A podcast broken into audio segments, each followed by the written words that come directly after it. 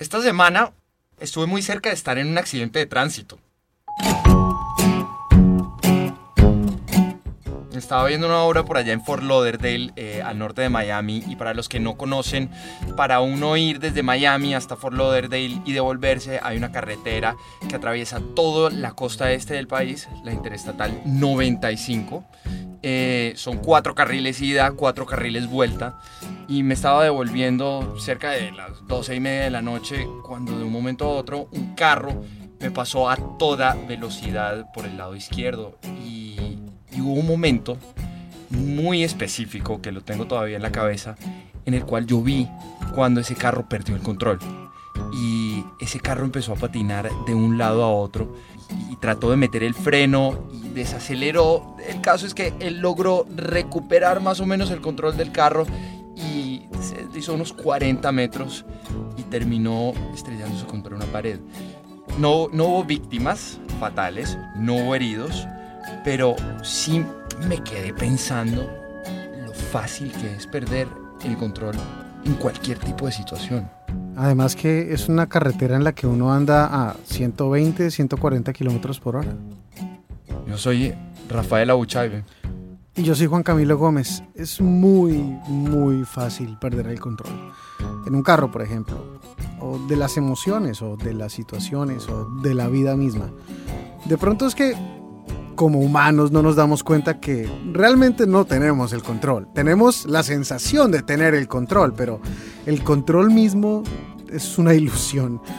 Uno se convence de que tiene el control todo el tiempo, de que las cosas que uno hace y que uno dice están bajo el dominio de uno como persona, pero ¿qué tanto control tiene uno realmente de una cosa, de un sentimiento, de una situación, ¿En qué momento se pierde el control casi que instantáneamente? Esta semana, dos historias sobre el control. La primera, un colombiano, un experto en lo que es el control, un director de cine que está a punto de perderlo. Esto en la mitad de la selva en plena grabación. Y la segunda historia, un colombiano que se entrena durante 30 años para aprender a controlar su cuerpo lo pierde en una de las carreras más difíciles del planeta. Esto es Bienvenidos a Colombia.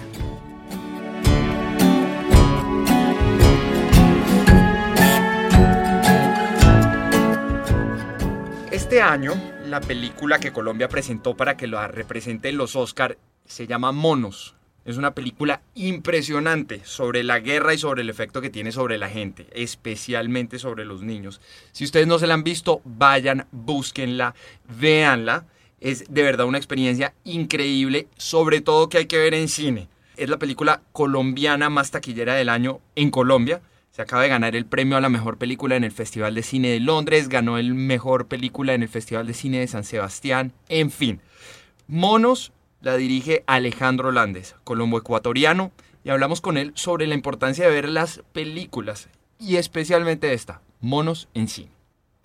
Bueno, hay dos cosas. Por un lado está todo el trabajo técnico, o sea, que sea una experiencia que tú vives con el estómago, con la piel, es un trabajo de sonido de 360 grados que se viene trabajando para que tú vivas esa experiencia. El tamaño de la pantalla, eh, el poder asumir todo el cuadro de, la, pantalla es una experiencia eh, que verdaderamente está hecha para vivir en una sala de cine. Y por otra parte, obviamente está el compromiso del espectador, que va a un lugar a vivir esa película. Y cuando esas dos cosas se unen, es muy fuerte la experiencia. El saber que también tú no controlas el tiempo, no hay una pausa, no hay ir al baño, porque el cine, ante todo, funciona en el tiempo en el sentido que al contrario de un libro o un cuadro, es el autor de la película que define cuánto tiempo tú ves algo, cuánto tiempo estás sobre pantalla. Entonces es muy importante que te dejes, que sueltes el control del tiempo. Creo que hay mucho espacio ahí para, para crecer y para sorprenderte. Es más difícil sorprenderse sin salir de la casa. Y Juan, como les estábamos diciendo, a la película le fue supremamente bien.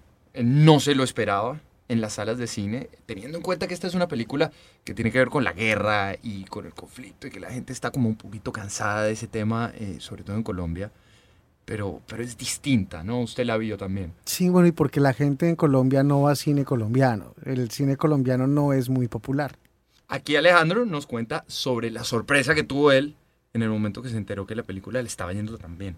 Bueno, en realidad los primeros días no fueron buenos, ¿no? Creo que es natural una película que se conocía como una película de guerra en un país que ya pues lleva tanto, tanto, tanto tiempo en guerra y pues había una suspicacia, ¿no? Yo creo que la gente de derecha pensaba que era una película comunista o para mamertos, como dicen, y otros eh, decían, no, es una película reaccionaria. Y, eh, y, empezaron a ir, empezaron a ir, y después creo que el segundo y el tercer fin de, fin de semana la película repuntó muchísimo, y para una película tan radical en su puesta en escena, ha sido verdaderamente un... ha sido increíble. La película sigue un batallón de niños en un conflicto que puede ser en cualquier lugar del mundo. Por supuesto, por los paisajes y por las situaciones, uno sabe que es Colombia, pero Alejandro Landes, cuando está hablando de la película, dice que se basa en muchos rituales de guerra que se ven en Vietnam, en Corea, en la guerra en Cuba. Pero claro, es, simplemente ver la fotografía de monos, Juan, para darse usted cuenta que es Colombia, ¿no?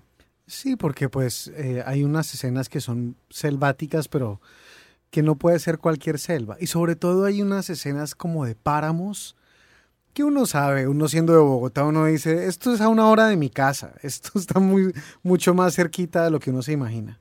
Y claro, esa, esa parte de la selva que usted estaba mencionando, donde transcurre la película, ahí es donde Alejandro empieza con su historia. Well, I mean, we were going so hard for so long and in the, in the jungle. Y esta historia la contó él en una sesión de preguntas y respuestas después de haber mostrado la película aquí en la ciudad de Miami. Entonces, lo que Alejandro está contando es que eh, los generadores que estaban usando para las cámaras y para las luces, eh, estaban usando toda la energía para las cámaras y las luces. Entonces, la refrigeración para la comida eh, dejó de funcionar. Es que si usted está grabando una película en la selva, usted no se puede gastar la plata de las cámaras en refrigerar el pescado.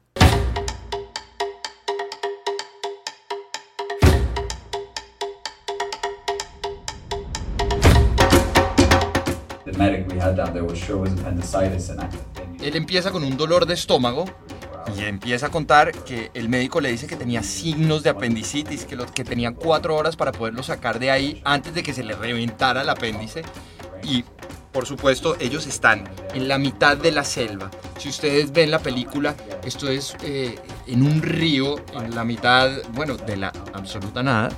Y de aquí él empieza a pensar, ¿cómo hago yo para salirme de acá? Lo ayudan unos mineros ilegales que les estaban ayudando. Y ellos son los que lo ayudan a salir de la zona.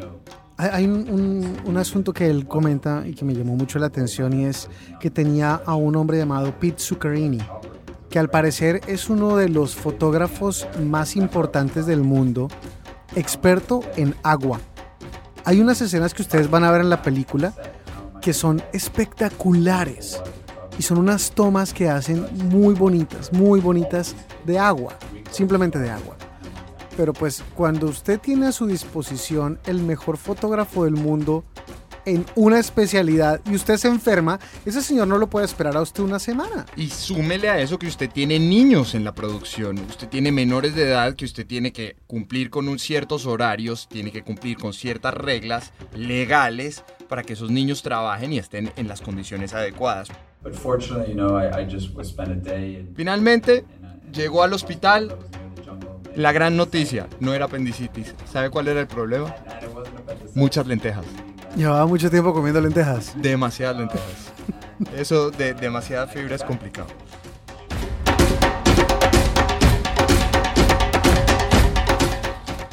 Alejandro Landes, director de cine de la película Monos, que va a representar a Colombia en los premios Oscar en 2020. Y por supuesto, una de las únicas experiencias que nos queda a nosotros, Juan, como humanos, en las cuales tenemos que entregar, relegar el control, como lo decía Alejandro, ¿no? Tiene que relegar uno el control del tiempo de todo.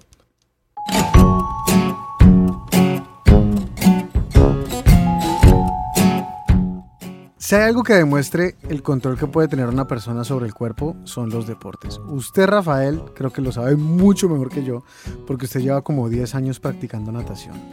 Claro, el tema de la natación es súper sensible en el tema del control, porque usted, cada movimiento que haga con sus extremidades, que no lo haga bien, le va a generar resistencia en el agua y, e inmediatamente lo que usted va a hacer es reducir la velocidad. Entonces, si hay un deporte que tenga que ver con el control, es la natación. Y lo vemos también en, deportes como, por ejemplo, eh, eh, las carreras de automovilismo, donde una curva que tomó un poquitico más abierta, eso ya le va a quitar una fracción de segundo, pero que es una fracción de segundo crítica. Eso también pasa con los eh, atletas, con los ciclistas y una de las carreras más extremas que existe en el mundo se llama Epic Five Challenge. Se celebra en Hawái. Hacen 5 Ironman en 5 días en 5 islas diferentes. Es decir, un Ironman al día por 5 días. Solamente un colombiano ha logrado esta hazaña que muy pocos en el mundo han conseguido. Se llama Edwin Vargas. Desde el primer día que empecé a entrenar, hace más de 30 años, ese día empecé a preparar el Epic Fight Challenge. Es así de fácil. Es una carrera que no se prepara con 16 semanas de entrenamiento o un año donde uno lo consiga ubicar, sino tiene que ser algo muy grande porque la distancia requiere un cuerpo y una mente muy madura para poder llegar a realizar este tipo de carreras. A ver, no sé si todos los que están oyendo saben que es un Ironman. Un Ironman es básicamente un triatlón, pero llevado al extremo. Cuando Edwin dice que la distancia requiere un cuerpo y una mente maduras, es porque cada Ironman requiere nadar casi 4 kilómetros, recorrer 180 kilómetros en bicicleta y correr 42.2 kilómetros, o sea, un maratón completo. O sea, más o menos haciendo cuentas alegres, en un periodo de 5 días, Edwin tuvo que nadar casi 20 kilómetros, montar 900 kilómetros en bicicleta y correr 211 kilómetros. Y uno se queja porque lo invitaron a un 5K. Cuando uno se para en la línea de salida, está uno ante la expectativa de no tanto la distancia, sino adicional a eso, qué te va a presentar la isla como tal, de retos, porque hay retos climáticos, de mm, distancia, de tiempo, hay cortes estructurales de la carrera en donde hasta cierto límite puedes llegar o no para un terminar un Ironman y salir hacia la siguiente isla que hace parte de todo la parte compleja de esta carrera. Un corte, como dice Edwin, es como de unas 13 horas. O sea, si un competidor no termina una prueba antes de ese límite, queda descalificado de toda la competencia. La prueba es tan extrema que a los participantes los tienen que evaluar por meses, tienen que entrenar años es que entre prueba y prueba, el solo moverse entre islas es casi un maratón en sí mismo, porque Hawái es un archipiélago. Entonces, imagine que usted tiene que hacer un Ironman, apenas lo termina, tiene que salir corriendo a empacar, a hacer maleta, váyase a, a, montarse en un avión. Pero además es que no solamente es la maleta, Juan, usted tiene todo el equipo, entonces es bicicleta, comida, hidratación, médico, carro, tiene que alquilar carro, hotel, absolutamente todo en esos cinco días? Mira, en promedio alcanzan a dormir entre 3 y 4 horas, pero el, el, primer día es un poquito más complejo. Tú terminas la carrera y ese día tienes que llegar, salir de una vez para el aeropuerto y volar inmediatamente hacia la siguiente isla. Digamos que ese primer día tiene un corte de 13 horas, ahí ya hay varias personas que se quedan por fuera de la carrera como tal. Y posterior a esto, llegar a tu hotel, prepararlo del día siguiente, volver a listar la bicicleta, y estar listo a las 4 y media, 5 de la mañana otra vez para ya llegar nuevamente, colocar tu bicicleta, todos tus implementos y volver a arrancar otra vez. Y bueno, la carrera en realidad comenzó muy bien para Edwin. Yo terminé el primer Ironman en, el, en la tercera posición. Cuando me bajé de la bicicleta estaba en el puesto 16. Em, terminé en la tercera posición ya en el atletismo pero me sorprendía que en el primer Ironman fueran tan rápido. Yo decía, quedan cuatro Ironman. O yo estoy muy mal, o estos tipos que comieron porque están demasiado fuertes. Entonces tú llegabas y decías, wow, habré hecho algo mal en la preparación, nada, pero todo se trata de paciencia, es una carrera que no se va a definir el primer día, eso es como el Tour de France, el que esté líder el primer día, pues hombre, felicitaciones, pero no va a ser el que va a llegar a París con la camiseta amarilla. El segundo día eh, me di cuenta que efectivamente estas personas habían, se habían sobreactuado, por decirlo así, y yo ya tomo el control de la carrera en el kilómetro 120 paso a, a tomar la punta en la bicicleta y ahí lo mantengo hasta el final. Ese día tuve por encima de los demás fácilmente unas tres horas de gabela con respecto a los demás, me había ido muy muy bien, había corrido muy fuerte. Y cuando todo parecía bajo control, después de dos días de competencia, cuando en el tercer día comenzaba de maravilla y Edwin salía de la prueba de natación de primero, es cuando estaba comenzando su via crucis. Voy sobre la bicicleta en el kilómetro 5, piso una guaya que había de una motocicleta de un freno, rebota sobre mi cadena, se enreda atrás en el engranaje de cambios y me rompe todo el sistema de cambios.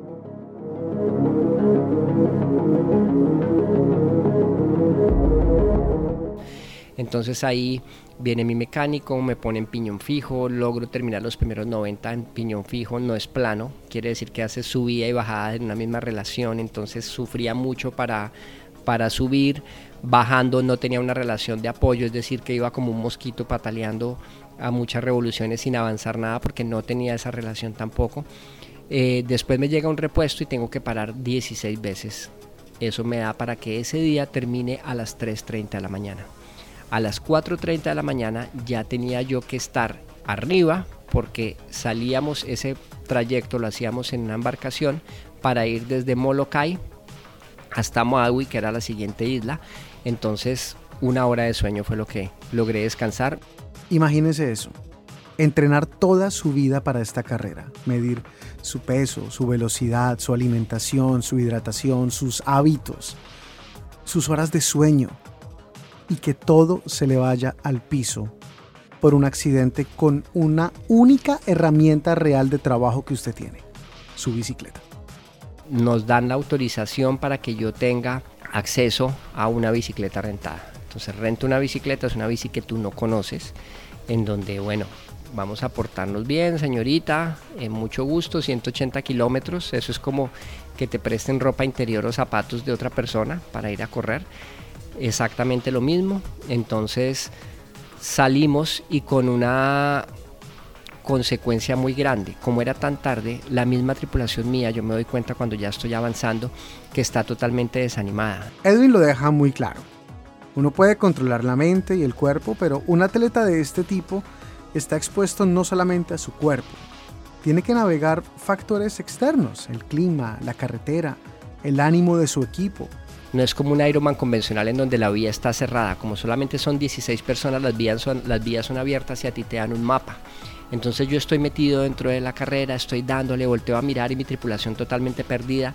Freno, me detengo y les digo a ellos, señores, los necesito conectados conmigo. Yo sé que parece imposible que vayamos a lograr terminar la etapa de hoy por tiempos no nos daba, tenía que hacer todo lo que me faltaba en menos de 11 horas para poder estar dentro del tiempo límite de cierre de la carrera. Tengan en cuenta que este es un deporte que no le facilita las cosas a los deportistas. No hay un vehículo con tres bicicletas de repuesto detrás de ellos. Usted los ha visto, Rafa. Cuando uno ve el Tour de Francia, va el ciclista, al lado va un carro y si le pasa algo, se bajan tres personas de ese carro, le cambian la bicicleta. No, no, no, acá esto es completamente distinto. Aquí son 16 personas, pero es que póngase a pensar, ¿cómo van a cerrar toda una calle, toda una carretera por 16 personas? Empezando porque ya a este punto de la carrera que nos está contando Edwin se ha salido la mayor parte de los participantes. Yo soy católico, más no de iglesia, pero sí muy creyente. Entonces, eh, siempre he estado pegado al de arriba y entonces, bueno, Virgencita, ayúdame también acá, ¿cómo vamos a hacer? Eh, me estás poniendo todo en contra y a la misma isla, porque dicen que cuando tú llegas a Hawái, la misma isla te pone los retos que tú tienes que hacer como para terminar de limpiarte y estar un paso más adelante de lo que tú necesitas para como para estar más limpio en tu vida, para estar más purificado, por llamarlo así. Es como si este deporte mismo incluyera un intento por frustrar al atleta. Y yo creo que a eso es a lo que se refiere Edwin cuando dice que es un ejercicio 90% mental y 10% físico. Piensen también que es una carrera en donde tú estás 12 horas totalmente solo. Las la preparación de los entrenamientos fueron también de 14, 15 horas solo. Nadie va a salir a acompañarte a hacer 300 kilómetros, a correr 60 kilómetros. Te dicen, no, hermano, yo me quedo viendo Netflix, usted vaya tranquilo y entrene. Entonces eso hace que uno esté muy solo y tenga muchísimo tiempo para autoestudiarse, meditar y todo lo demás. Después de que todo sale mal, después de que se pierde el control absoluto de todo, lo único que queda es entregarle el control a lo que sea en lo que uno crea. En el caso de Edwin, a la Virgen vengo diciendo, bueno, no estoy pudiendo hacer las cosas, son las 2 de la mañana, yo estoy aquí corriendo, venía bien, me están pasando todos estos inconvenientes y estoy echando todas las madres del mundo y ¡pan! Una capillita abierta en el kilómetro 21 a las 2 de la mañana en un país que no es católico, pero esa era una iglesia católica que no era más grande de un 4x4 prendida, abierta, a 2 de la mañana, yo miércoles, que es esta vaina? Yo llegué, entré, me arrodillé, hice una pequeña oración y le dije, bueno, usted me trajo aquí, mire a ver qué es lo que vamos a hacer o qué raro va a pasar porque de esta vaina yo no voy a salir solo. Entonces, ¿qué vamos a hacer? ¿Qué va a pasar acá? Estoy en sus manos, salí con una tranquilidad absoluta. El cuarto día, como les comento, se me presentan otra vez todos estos inconvenientes y como que miro hacia arriba y les digo, bueno, yo ya le hablé a mi tripulación y les dije que estábamos en una contrarreloj, que confiaran en mí, ahora yo confío en usted, pilas a ver nomás soltar la mano. Efectivamente llegamos a las 5.29 de la mañana y sencillamente llego yo, me bajo de, la, de, correr faltando un minuto para que cerraran la carrera. 5.29 lo cerraron a las 5.30, salimos para el aeropuerto a toda carrera, pero cuando llegamos al avión, ¡pum!, acaban de cerrar la puerta. Perdimos ese vuelo, conseguimos otro vuelo, llegamos una hora y 15 más tarde que todos los demás atletas. Cuando nosotros nos bajamos del avión que vamos a sacar el cooler eh, de alimentación no llegó, toda la comida de la carrera para el día quinto no había llegado, el cooler de hidratación tampoco había llegado. Cuando yo llego al punto de, de salida, como que los demás atletas abren los ojos como si les fuera a echar gotas y este tipo que hace aquí ya estaba por fuera del límite como entre, oh, qué alegría que estés aquí y como fue madre, llegó el colombiano aquí a darnos en la cabeza y a castigarnos, esa, la cara de expresión fue literalmente esa. Cuando salgo del agua les digo, listo, ¿qué conseguimos nosotros de comida?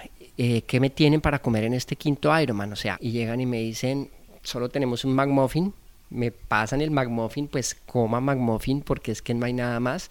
Hidratación, lograron conseguir algo de hidratación, solo hay agua, lo acabamos de sacar aquí de la, de la llave del hidrante, pues nos vamos con agua. Llegamos, salimos, agarré la bicicleta yo sabía que tenía que jugármela porque después de que en el día 2 iba de primero, en ese momento iba de último en la carrera, de último en la carrera, pero éramos 16, hasta en ese momento ya éramos 5 solamente los sobrevivientes, a pesar de todo lo que me había pasado, yo todavía sobrevivía sobre otras personas que ya se habían retirado porque físicamente se reventaban, no aguantaban más.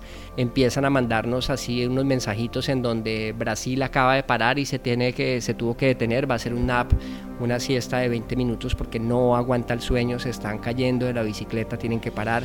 Canadá hace lo mismo Estados Unidos hace lo mismo los competidores y entonces lo primero que yo digo es miércoles, esto me va a pasar a mí también, porque si estos están con sueño, yo soy el que menos ha dormido. A Starbucks ya se me compran ustedes una caja de café y esa fue mi hidratación por el resto de los 180 kilómetros a punta de café. Me daba sueño en los descensos, a veces se quedaba uno dormido. Andando a toda velocidad alcanzabas a cabecear como cuando uno está conduciendo muy cansado cuando llego al kilómetro 180 llevamos ya 14 kilómetros de ventaja.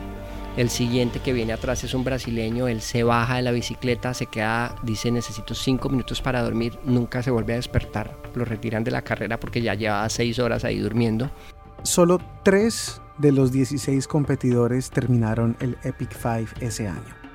Edwin ganó 2 de los 5 días y quedó de segundo en un tercero. Se dio cuenta del logro el día de la premiación cuando el director de la competencia lo reconoció ante los demás participantes.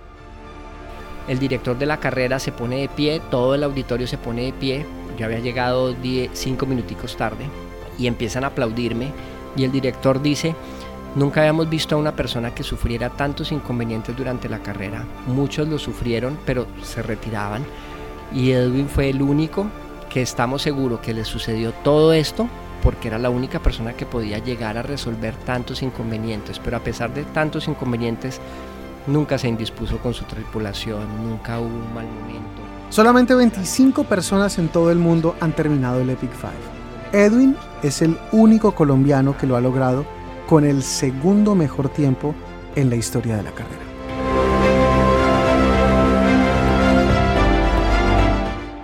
Somos bienvenidos a Colombia, síganos en nuestras redes, estamos en Twitter, en Facebook e Instagram como arroba bienvenidos a C.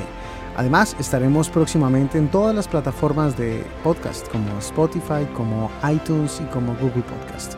Agradecimientos, por supuesto, a nuestro atleta Edwin Vargas, el gran ganador de ese Epic Five Challenge en Hawái, Alejandro Landes, director de la película Monos, deseándole muchísima suerte en lo que van a ser los premios de la Academia, a nuestro técnico que nos acompaña todas las semanas, Alain García, a todos nuestros colegas de Actualidad Radio, y bueno, háganse esa reflexión, ¿qué pasa con el control? ¿Tenemos el control de algo, Juan? Tenemos la sensación de control. No importa, pierdan un poquito el control, de vez en cuando vale la pena. Este es un espacio para su marca, producto o servicio, para los colombianos en Miami, en Estados Unidos o en cualquier lugar del mundo. Queremos que sea parte de Bienvenidos a Colombia, un programa de radio todos los domingos en Actualidad Radio 1040, la emisora número uno del sur de Florida, y podcast disponible en Spotify, iTunes, Google Podcast y la aplicación de Actualidad Media. Para obtener más información, escríbanos a bienvenidos a o en Twitter e Instagram. Somos arroba bienvenidos a.